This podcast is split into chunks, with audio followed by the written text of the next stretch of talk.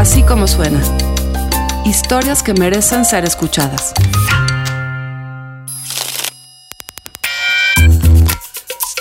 México enfrentó a Brasil para octavos de final en el Mundial de Rusia. Como era de esperarse, José Pablo Salas realizó una crónica de sonidos. Así como suena, el último partido de México en el Mundial de Rusia 2018. México contra Brasil.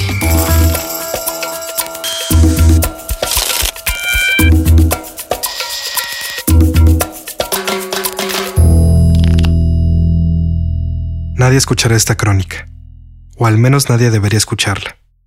Si vencemos a Brasil en octavos de final de este sorpresivo Mundial de Rusia, significará una nueva etapa para el fútbol nacional. Significará el soñado quinto partido, la consagración de una generación futbolística y la sorpresa para una generación de mexicanitos con playeras verdes que ven y apoyan a una selección mexicana ganadora. Significará que todos estaremos en las calles o en el ángel, celebrando lo que tanto se nos ha negado en el pasado. Si perdemos, no creo que exista alguien en el amplísimo territorio nacional que quiera revivir las heridas de la derrota. Sé que yo no querría. La selección siempre une a todo el país. Hayas votado porque hayas votado, al final todos le vamos a México y todos queremos que México gane hoy. Si ayer México vivió la fiesta de la democracia, el chiste cuenta que hoy nos toca la cruda. Apenas hemos tenido unas horas para quitarnos las playeras de los partidos políticos y agarrar el jersey nacional. Hace menos de 12 horas, Andrés Manuel López Obrador fue declarado presidente electo de México. Hoy ante Brasil, la afición mexicana tendrá que dejar a un lado sus filias y fobias políticas y apoyar a los pupilos de Juan Carlos Osorio. El partido contra Suecia fue un duro golpe a las esperanzas nacionales de ganar el Mundial. Siento una especie de calma en el aire, una incertidumbre tensa. ¿Será esta la selección que por fin haga historia?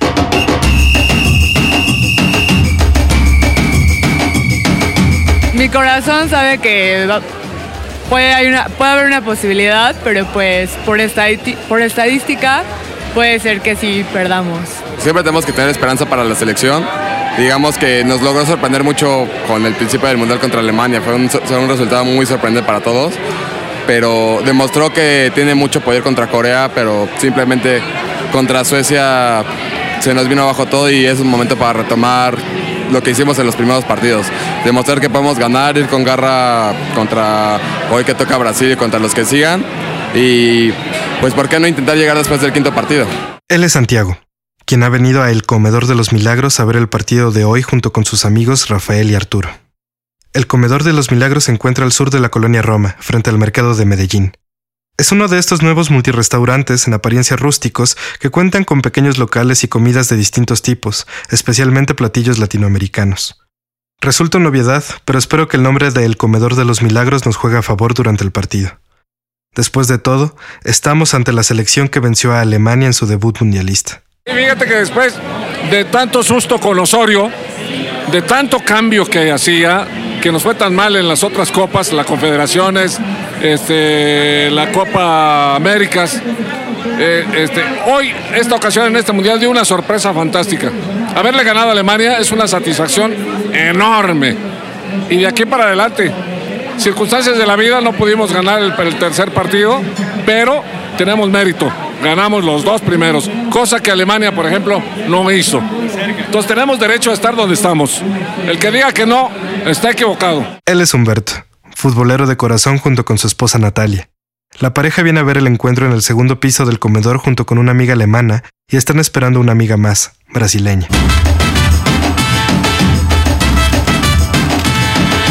Los dos niveles del lugar están llenos de fanáticos de ambas escuadras. Los mexicanos somos muchos más, pero por primera vez en este mundial tenemos enfrente a hinchas latinos como nosotros, con un nivel increíble de escándalo y fiesta, por lo que al menos en las porras la situación es pareja.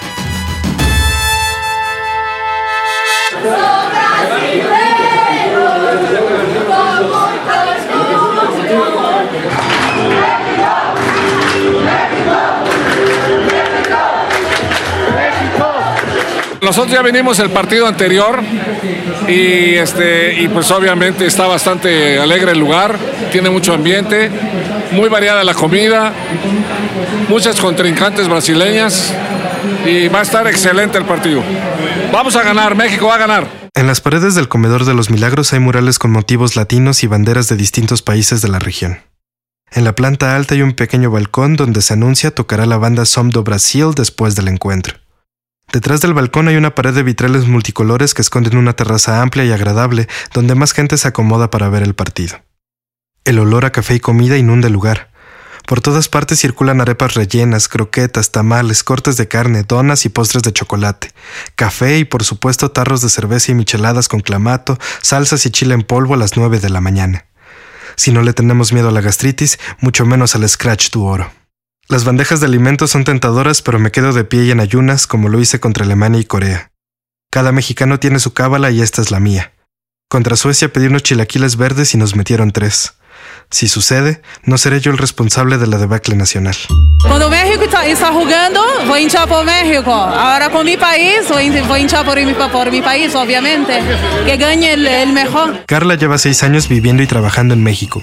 Quizás sea pura admiración y solidaridad latinoamericana, pero siento que mexicanos y brasileños se hermanan en temas de fútbol por mucho que nos toque enfrentarnos cada pocos años.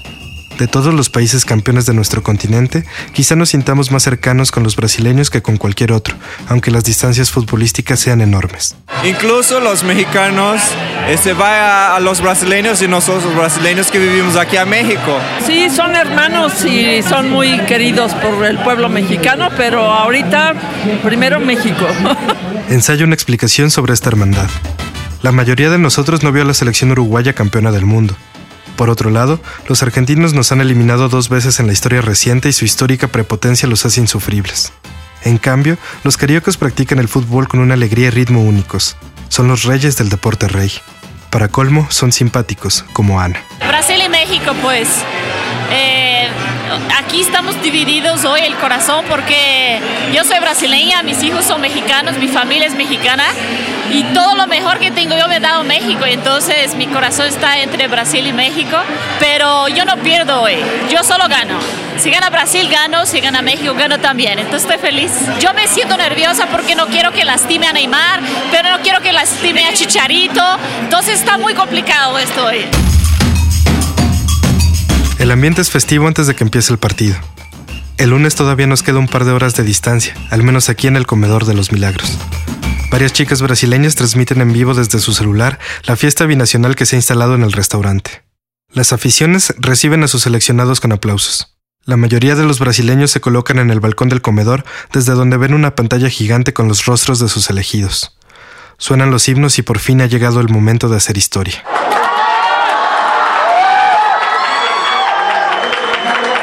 Los gritos de ambas aficiones llenan el comedor de los milagros.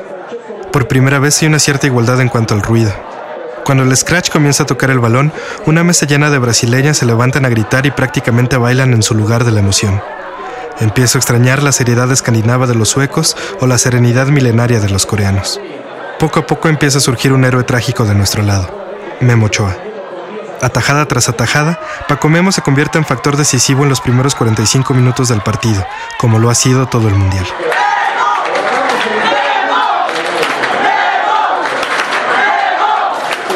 El inicio del segundo tiempo nos agarra cantando Gimme the Power de la banda Molotov. La cerveza ha hecho sus estragos en ambas aficiones, pues todos estamos con las emociones más a flor de piel. La pelota rueda de nuevo y mis teorías sobre la hermandad mexicano-brasileña duran solamente seis minutos más.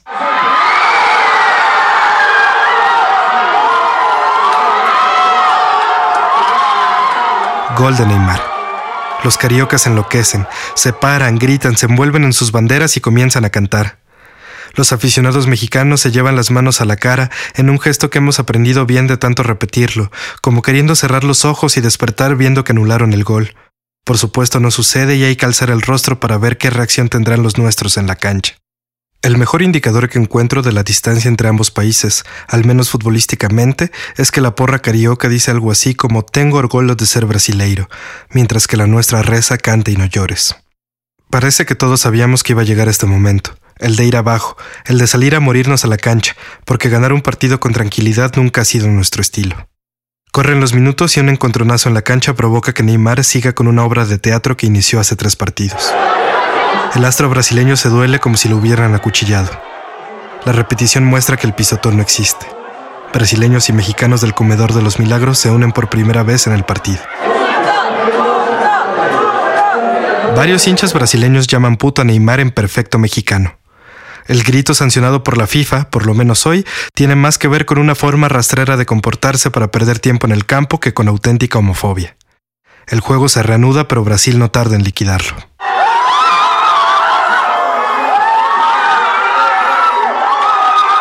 Uno de los brasileños de barba hippie se sube a una mesa con una botella de cerveza llena y nos grita el gol en la cara. Los de verde nos volteamos a ver arrastrando la mirada. No hay mucho que decir, pero lo pensamos. ¿De nuevo? ¿De nuevo aquí en los octavos de final? Se nos muere el partido en las manos y junto con él las esperanzas. Los brasileños cantan y gritan, alguno de los nuestros aplaude. ¿A qué? No estoy seguro. Quizá al rival, para mostrar algo de dignidad, quizá una selección que al menos nos dejó soñar otra vez durante 360 minutos. Hay algunas lágrimas en los rostros más jóvenes. El árbitro da el silbatazo final.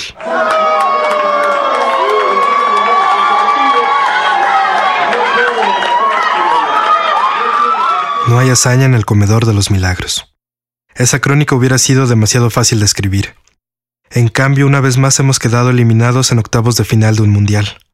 Esta selección que parecía la buena, la del milagro contra Alemania, la imponente contra Corea, la que tiene en sus filas a uno de los jugadores mexicanos más exitosos de todos los tiempos, al máximo anotador histórico y a su promesa más brillante en años, no fue suficiente.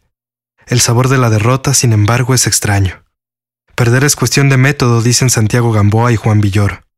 Por primera vez en mucho tiempo, México perdió jugando bien, con una buena propuesta, sin errores no forzados.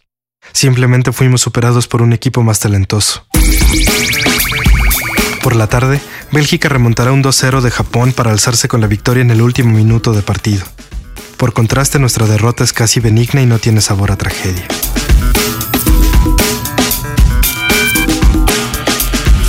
El partido me gustó muchísimo, la verdad. Pues me decepcionó un poco que México no pudiera ser capaz de anotar gol, pero creo que nos ganaron con buen fútbol. Y creo que la verdad el equipo de Brasil demostró templanza, demostró juego, demostró que tiene gol. Y pues nosotros nos faltó estar más concentrados, tal vez. No creo que México haya jugado un mal partido. Simplemente creo que nos ganaron con buen fútbol. Él es Rodrigo, quien ya está algo tomado aunque su voz no lo descubra. Juntos observamos los festejos del rival. El grupo Som do Brasil empieza a tocar y una marea amarilla se reúne en las mesas centrales del comedor de los milagros. La primera samba lleva la letra del cielito lindo, como para hacer las paces, como para asegurarse que sigamos siendo amigos.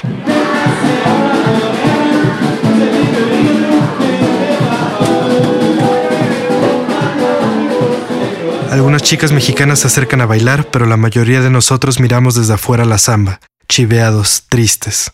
Los brasileños se mueven como siempre, con ritmo envidiable dentro y fuera de la cancha. Muy tranquilo, digo, nos gusta mucho el, el, deporte, somos muy tranquilos en ese sentido, lo pasamos bien, ¿no?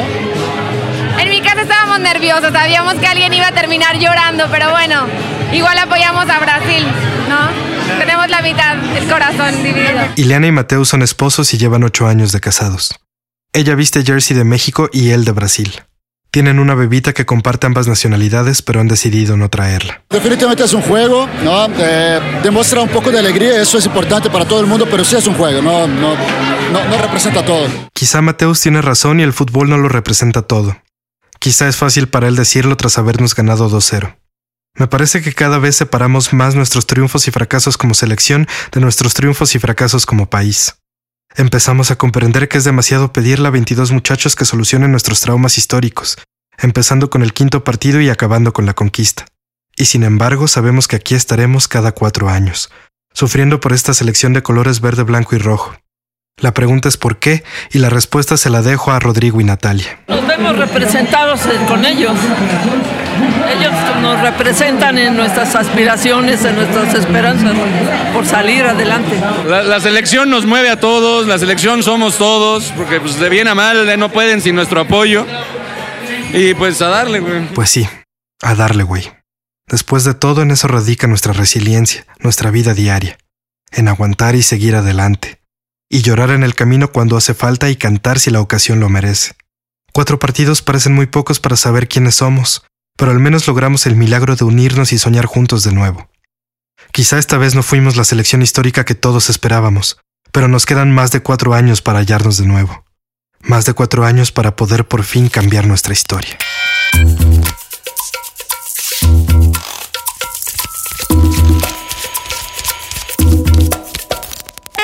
Así como suena, es una producción de puro contenido. La productora general de Así como suena, la que hace que esto se oiga como usted lo oye, es Mariana Linares Cruz. El diseño sonoro y la mezcla, Hugo Santos. La música, toda original en Así como suena, es de Amado López. El sonido directo es de José Fernández Tanco. Así como suena, es un emprendimiento de puro contenido Sociedad Anónima, que somos María Scherer, Giselle Ibarra y yo. Yo soy Carlos Puch. Les recuerdo que estamos en Google Play, en iTunes, en la página así como suena.com y desde hace muy poco en Spotify móvil. Nos escuchamos en la próxima.